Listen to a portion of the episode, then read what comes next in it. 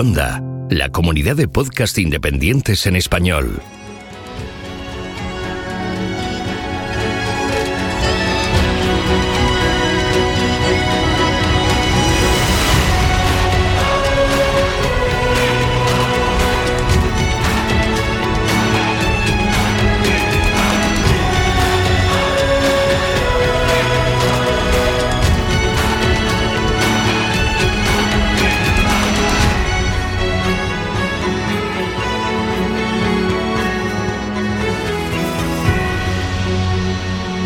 Bienvenido a GeoCastaway.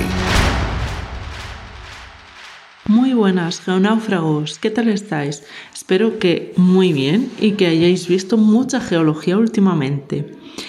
Hoy os quería hablar de un enfoque un poco distinto también de los minerales y es que muchos me, me han preguntado si los yacimientos de ámbar se consideran yacimientos minerales, si el ámbar se considera un mineral. Bueno, pues no cumple exactamente con, las directrices y con la definición de mineral.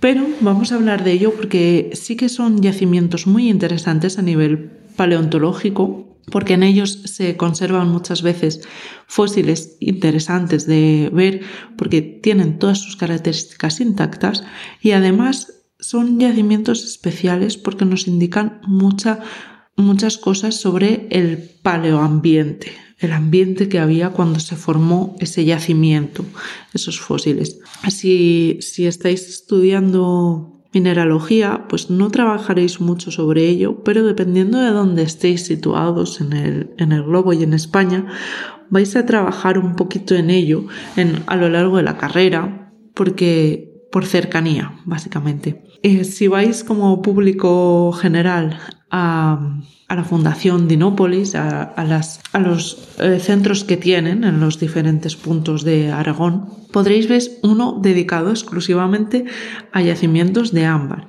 Y es que eh, hay mucha zona cercana que tiene estos yacimientos. Destaca muchísimo el, yacimiento de Puerto de San Just, en Utrillas, dentro de la provincia de Teruel. Y es que en este, en este lugar hay un yacimiento de ámbar que está considerado como uno de los mejores a, nivel de, España. De hecho, tiene algunos ejemplares que son únicos, como insectos fósiles, arácnidos y otros artrópodos.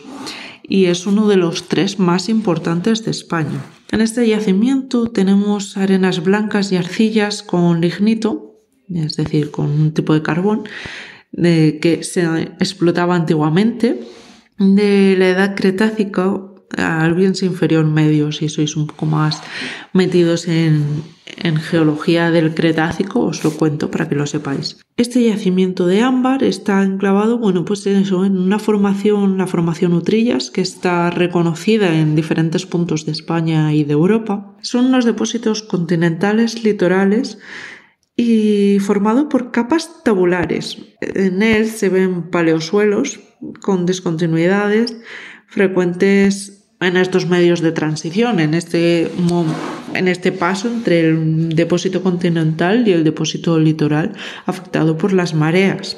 También destaca la bioturbación animal que hay en, en todo el yacimiento.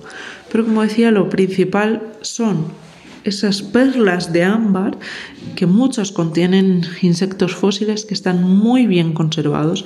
Los yacimientos de ámbar son yacimientos de una conservación excepcional y por eso son importantes, no tanto a nivel mineralógico, porque el ámbar, como decía, no es un mineral como tal, pero sí a nivel paleontológico, a nivel de paleosistemas, paleoclimas, y todo eso. Además, eh, es una gran fuente para clasificación de fósiles, especialmente, como decía, de insectos y artrópodos en general, que nos dan esa información porque están tan bien conservados que podemos estudiar y ver todo el filogenético cómo evoluciona. En este caso, tenemos ejemplares únicos en el mundo, es un yacimiento de gran excepcionalidad y es uno de los más importantes del mundo. Así que si queréis ver un yacimiento de ámbar, tenéis que iros hasta Utrillas, donde además podréis ver esa formación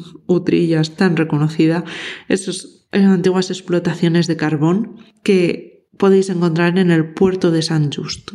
Ya sabéis, si vais a campo, id acompañados, decidle a alguien que no haya ido con vosotros dónde vais a ir y cuál es vuestra ruta, estudiadla previamente para ver los inconvenientes que podéis encontrar y por supuesto, llevad todo el material necesario por si pasa cualquier cosa.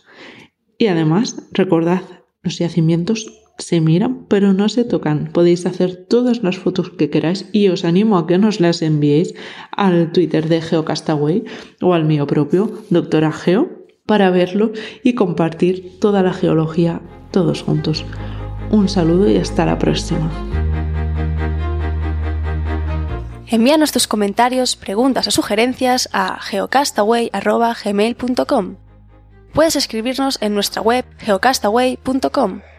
Búscanos en Facebook y en Twitter